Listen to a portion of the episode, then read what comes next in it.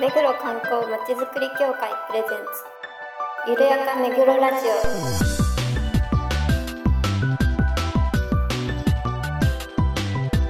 この番組は目黒に関することをゲストを交えてゆるやかにお届けする観光トークバラエティです。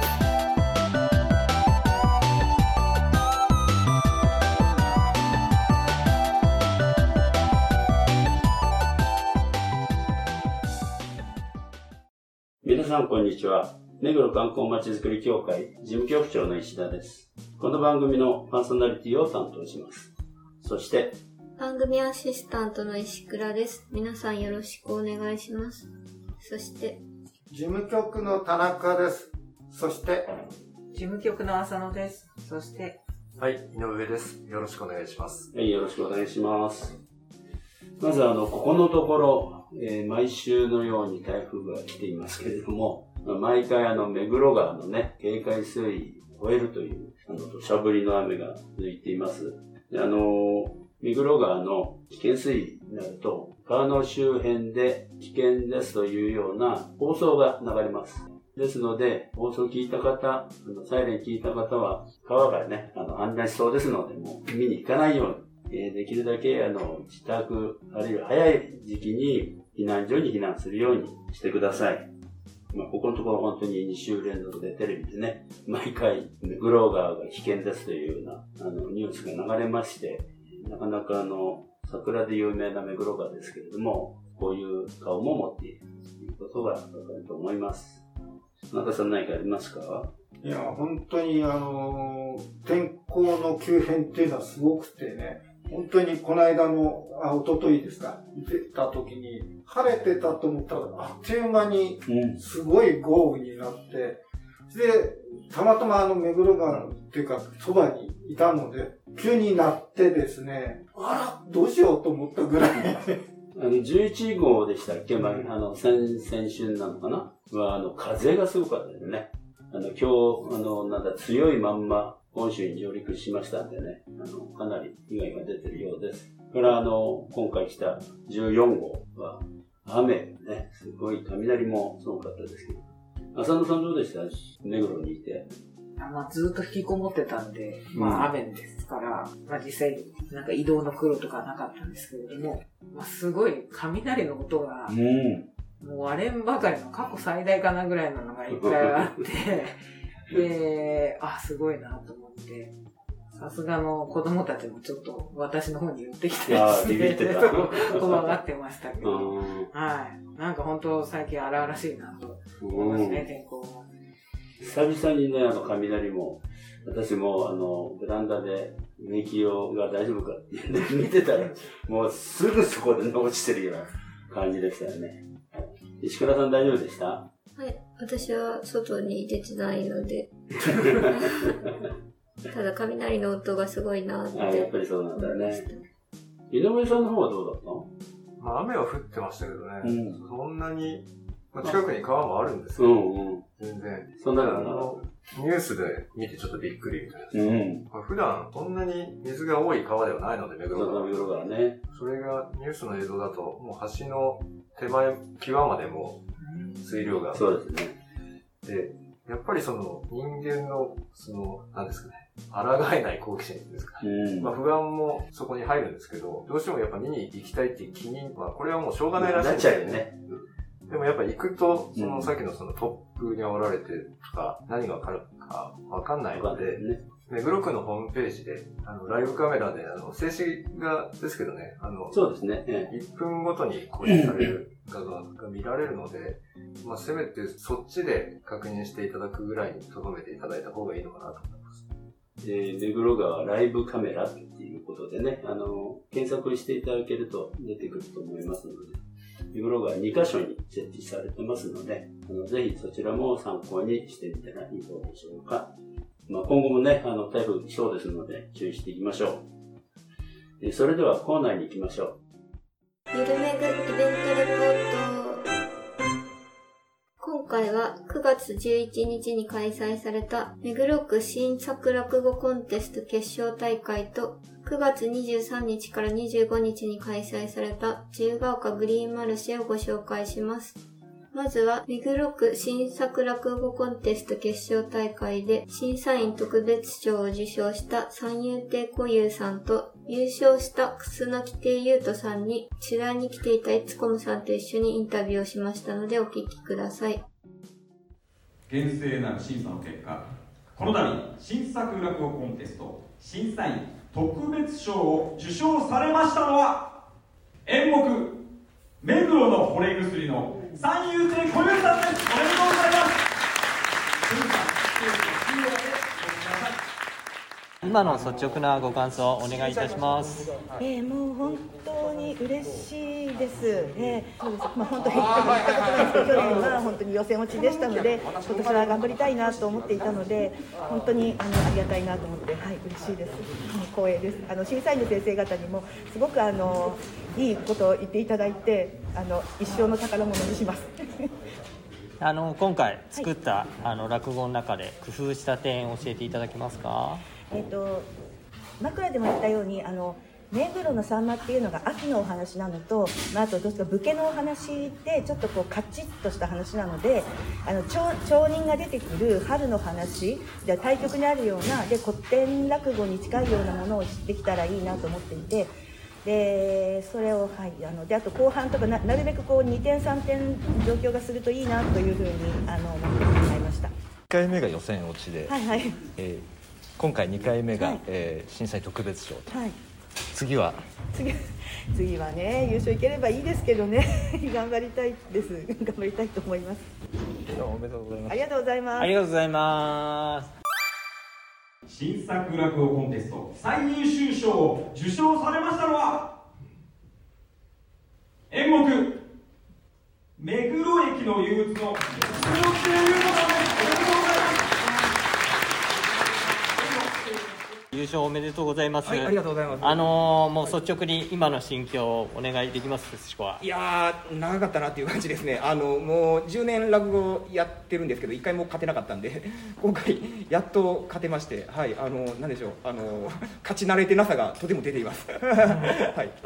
あのー今回あの自分の作った中で、はい。なんか工夫した点とかございましたら？あそうですね。あ、はい。手ぬぐい作ったのがやっぱり大きかったんかなと思いますね。あの目黒区民の方も目黒区の形なんて知らないと思いますんでまあ、えーこれですね。あのもうジャッジやつですけれどもあのはい自分で切って あのアイロンするというですね。もうこのためだけにアイロンを買うたというところでございましてはいです。兵兵庫のはい方ってそうですね。あの神戸からやってまいりました。はい。あのすごく、はい。あの詳しくあの、はい。調べて作られたのかなと思あっもうもちろんやるんやったら徹底的にということであのし調べておかないと絶対ボロが出るんではいあのそれは見ときましたね。はい結構一番こう目黒をこう調べ尽くしていただいたのかなっていうのがあありがとうございます。もう細かい地名とかも、あの店とかも見て、はい、作りましたね。あのはい。なんか今後こうしていきたいみたいなのってありますか？ああ、そうですね。えっと、今回駅だけが目黒区に行きましたけど、他の人たち、あの、お店も行かしてあげあげたいなっていうのはありますね。みんな揃って目黒区にという ところでございます。はい。ありがとうございますですか？おめでとうございますありがとうございます。はいありがとうございました。失礼いたします。はい。はい。まあ、今回あの、目黒区新作落語コンテストのね、決勝大会。はいえー昨年からえー2回目ということですけれども、えーそこに私とお井上が行きました。まあ、昨年同様、すごく上手で、本当にあの、プロじゃないかと思うような方たちでしたけれども。まあ、プロ手前というか、まあ、ずっと落語をやってる方たちなんでしょううね。ん。で、あの、審査員のあの、落語家の方がおっしゃってましたけど、去年、あの、優勝した方は、まあ当時アマチュアだったんですけど、今はもう落語家になったっていう話を。入門したって入門したって言ってました。やっぱ結構そういううん本気でやってる方たちが入ってきてるんだろうなっていうことぐらいレベルが。もう本当に、だから今回もね、あの、評価するのに、審査員が5人、1、2、6人ぐらいかなみんな、あの、なんかバラバラになっちゃったみたいな。僅差でもう困ったっていう話でしたね。まあ、それぐらいの、すごくレベルの高い大会になりました。前回があの、目黒のさんまの新しいバージョンということが募集テーマだったんですけど、今回はあの、目黒の地名が入ってればいいってうんいううん。テーマでの募集でしたけど、まあ、いろんなね、地名が入ってて、こういうところも出すんだなっていう、まあ本当に上手でしたね。田中さんは、なんか落語に落語は小さいの時からよくね、聞いたりはしてたんだけど、自分でそういう話をしようなんて思うところまでには達しませんですよね。まあそれだけど。あと、目黒区のこの新作落語っていうことだから、新しく脚本を自分で書くっていうとこから始まるんだよなと。そういうことなんだすごいね。偉いなぁと思った次第ですね。うん、なかなかうんユニークな話も入ってたようですし、よかったなと思います。はい。優勝した方はね、あの、目黒区じゃないんで、東京じゃないんですけどね。で、そこで、こちらのこといろいろ調べて、作り上げたということだった。すごい調べ尽くしてんなって感じですけど。本当。石倉さんは落語について何かありますか？それを聞くかっていう。特に何もないんですけど。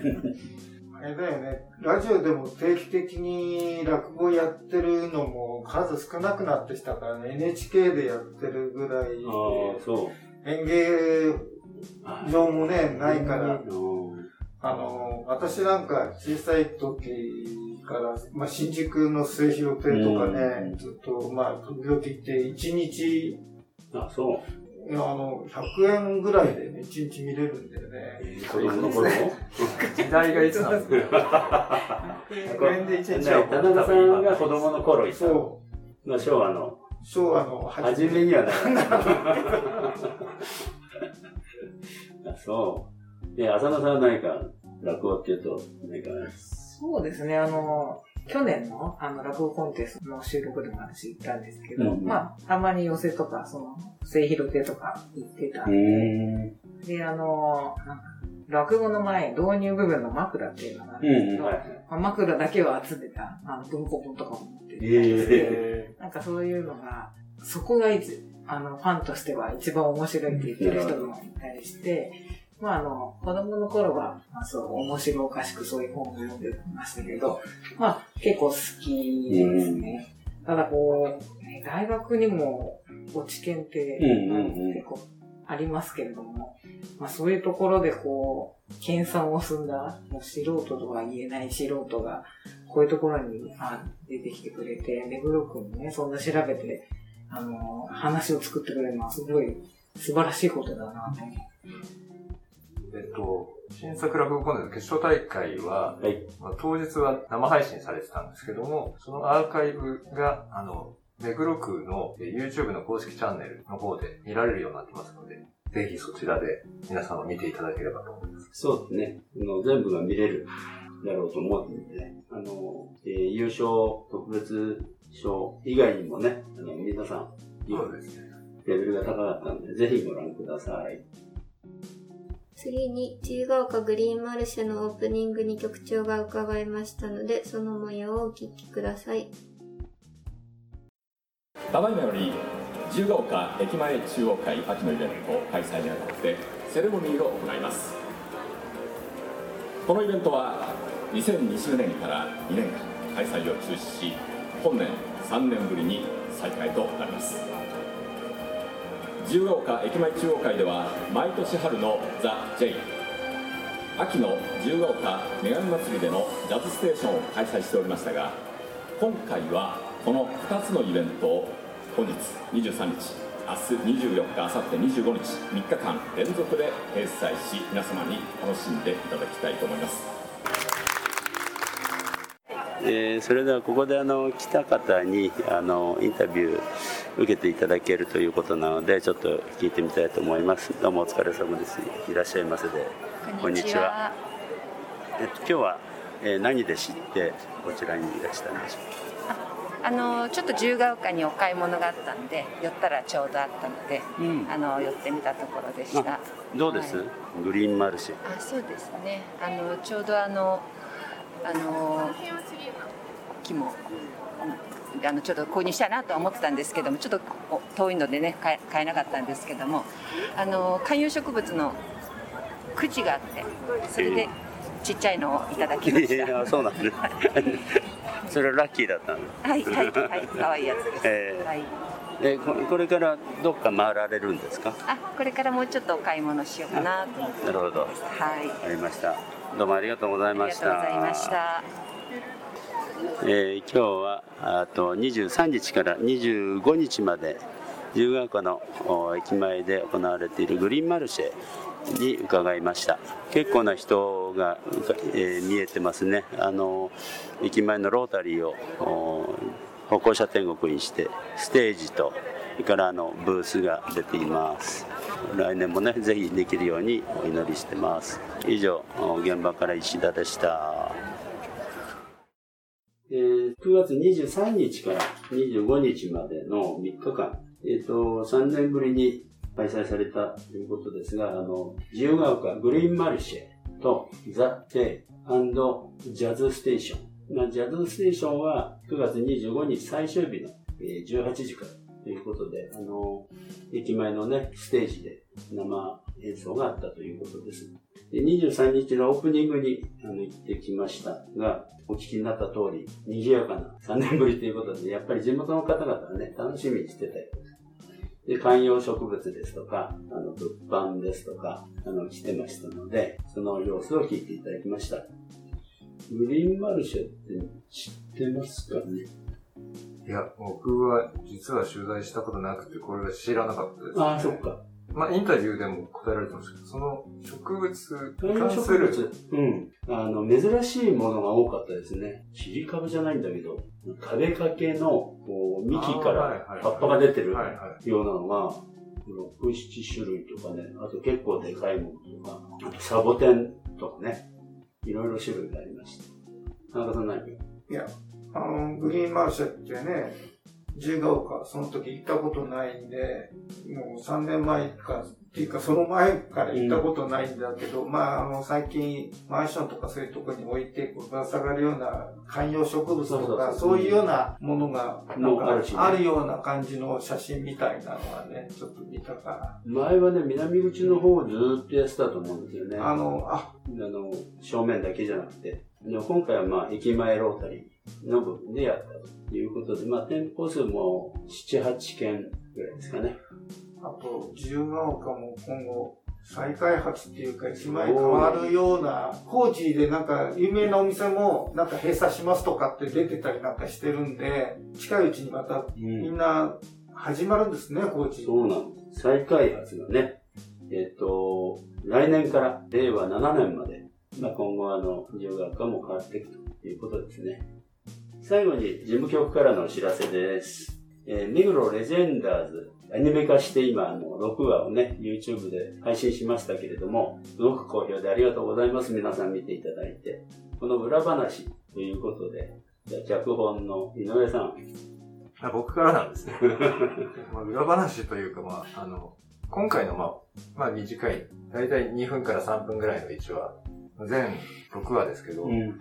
最後まで見てほしいなっていう、あの、おどこから見てもわかるようにはなってるんですけど、うんうんうん。最後にその、まず集結するというか、それぞれ、ま、回った意味っていうのが伝わるようにはなってるので、それはちょっと最後まで見てほしいな。と。あの、結構今回、有名な声優の方にそうなんお願いしてるので、えおそらくそのファンの方が、その方だけの話を見られるんだろうとは思うんですけど、繋がっていくので、で、最初のオープニングのレジェンダーズとかも、あれぜあれは全員に言ってもらってるものなので、一応全部見てほしいなっていう。そうですね。あの、下陣からね、スタート。最後は、あの、爆王キリン編ということで完結してますので、それはもうね、あの、脚本家が夜も寝ないで考えた。いや、もう、そうでもないんですけど、割とさっと思いついたんですけど、あの、かなりうまくできてると思います。石倉さんどうですか？はい。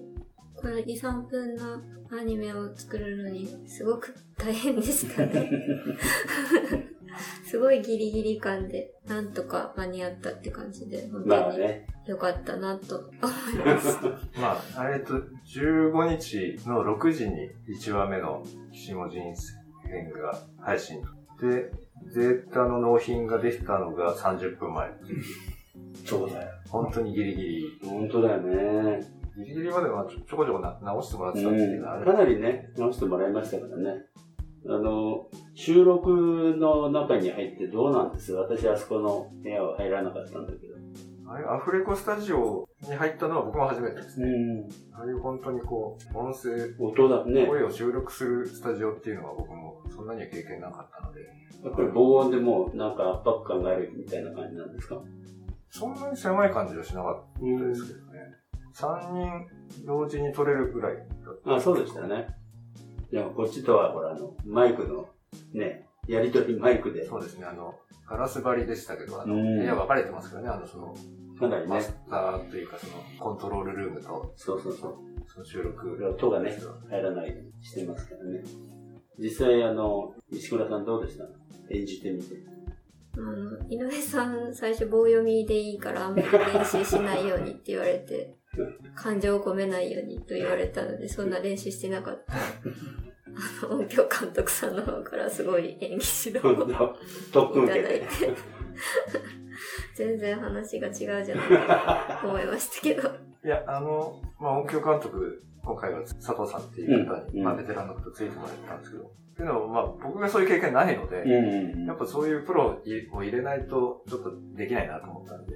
で、一応その、リクエストとしては、その、石倉に関してはそんなに演技演技を深く入れない、入れたくないっていうのは言ってたんで、ああ、なるほど、なるほど。にしては結構熱血指導されてるなって。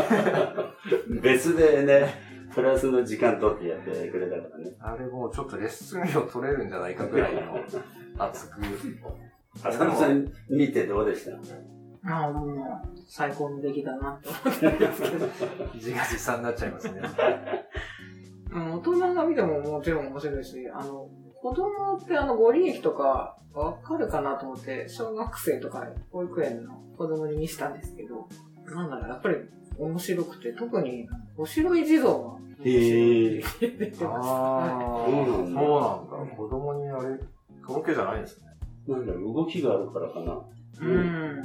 なんかあの、やっぱキャラクター、うん男なのか女なのかわかんないキャラクターとか、うんなんか、ちょっと華やかな感じとか、うんなんですかね。うんなるほど。面白いね。田中さんは見てどうでした？いやー本当に、お城地蔵も本当に面白いですよね、話としてはね。あの、それとキャラクターが、なんだろう、あの、お城入りで本当にパタパタやるところの間とかね。あれがね、いいのかなという感じはしましたね、見ててね。はい、ありがとうございました。まあ、あのね、ニューロレジェンダーズ、あの、アニメ、YouTube で、えっ、と、見ていただけると幸いです。よろしくお願いします。はい。あの、出演されてる4名は声優の方、うん。アニメとかで、あの、メインのキャラクターを演じられる超有名な方たち。ね。うん。で、あとは、えっ、と、都市ボーイズはまあ、都市伝説さでおなじみですけど、あとはあの、桜剛さん。うん。この方作家さんなんですけど、あの、ベストセラー作家なんですけど、声がうん。とても特徴的で、都市ツアーのあの、ナレーションもやっていただいているので、今回、赤菓子の巨大な株をやっていただきましたけど、まあ、あまり役立ったんじゃないかなと。そうだね、あの、結構皆さん見ていただいてますからね。で、あの、各その、声優さんとかアーティストの方が、ラジオ番組とか、SNS で、その、紹介していただいてて、そうそうね。トラットだっけ？あの、小野さんと近藤さんののユニットですね。ね、ずいぶん細かく言ってくれて、結構長く喋っていただいて、本当によかったです。ありがたかったです。はい。ということで、目黒レジェンダーズでした。えー、もう一つお知らせです。来たる10月1日から、この目黒レジェンダーズのキャラクターを巡る、えデジタルスタンプラリー、10月1日から31日までの1ヶ月間行います。各キャラクターのお住まいに行くと、それぞれのキャラクターの看板がありますので、えそこで QR コードを読むと、特典のキャラクターボイス、それから壁紙、これがいただけますので、ぜひご参加ください。で、えーっと、お住まいの場所がね、なかなか、あの、わかりづらいかなということで、もう一回お伝えしますと、下神様が中目黒の正岳寺さん、お城地蔵が、えー、万寿寺さん、これは下目黒の方になります。それから、赤菓子の巨大な株、これはあの、八雲氷川神社、えーそれから黒仁王、これは円融寺さん。あの、今、黒仁王の像はね、えー、修復中ということですけれども、そこに看板があります。とろけ地蔵、えー、大円寺、爆王と金、村倉漢寺ということで、えー、このお住まいを巡ってください。えー、コンプリートすると、また別の特典があります。ぜひご参加ください。よろしくお願いします。特典ボイスはどんな内容なんでしょうか？えっと、各スタンプごとに、そのスタンプのキャラクターが皆さんに語りかけてくれるようなボイスとなっています。はい。まあ、特別な、まあ、そこでしか聞けない素晴らしい声のメッセージが聞けると。そうですね。はい。そこに行かないと聞けない。そうですね。ねプラスあの、まあ、手元に残るものとしては、おそらくご利益がある、それぞれレジェンダーの壁紙が、はい、ダウンロードいただけるということになってます。はい。はい。これもまあ行かなきゃ手に入らない。そういうことですね。キャラクター7体。はい。壁紙をね、集めていただいて、コンプリートするとまた、コンプリートの特典がもらえる、ということになります。まあ無料なので、ぜひお時間があるときに回っていただけると。まあ、やっぱ実物も見ていただきたいですね。まあ、そうですね。ご会長してなくて見れないものも、まあ、まあ修復中で見れないものとかも、まああるんですけども、各お寺、神社がそもそも立派な、まあ見どころのある場所なので、そうですね。パワースポットでもあるので、うん、ぜひ、元気をもらいに行ってきたらお願いします。えっ、ー、と、スタンプラリーの参加の仕方を田中さんからお願いします。そうですね。まず、お寺さんとか神社にお伺いしたら、看板にある QR コードを読み込んで、えっと、スマホによの、こんがらがってる。あの、あれですよね。まあ、まずはその、神社の看板に、看板に行っていただいて、看板を見つけていただくってことですね。まず見つけていただいて、QR コード、まずスマホで読み込んでください。そうすると、スタンプラリーに参加することができるようになりますし、スタンプも、ボイスも獲得することができます。どうかよろしくお願いします。どっからでもスタートしていただけるってことですよね。はい。はい。行きやすいところから行っていただける。そういうことですね。行きやすいところからどうぞ。それから、あの、すごく残念なんですけれども、あの、お知らせついでに、看板が本物じゃなくて、本物なの？本物じゃないですか？あの、看板自体のその、サイズとか見た目は一緒なんですけども、要は、立てかける土台の素材が、今の世の中、素材が入ってこないという事情があって、ちょっと仮のもので、そうですね。はい、設置してます。おそらく10月の中旬以降には、なんですけど、ちゃんと支柱に立って、ねうん、あの、一緒に写真が撮りやすいようなものにはなりますので。まあでもいいですけどね。うん、見た目一緒なんで。見た目は同じだからね。はい、ただまあ、あの、本物じゃないっていうか、まあ、仮のものですっていうことだけで、うん、ということなので、よろしくお願いします。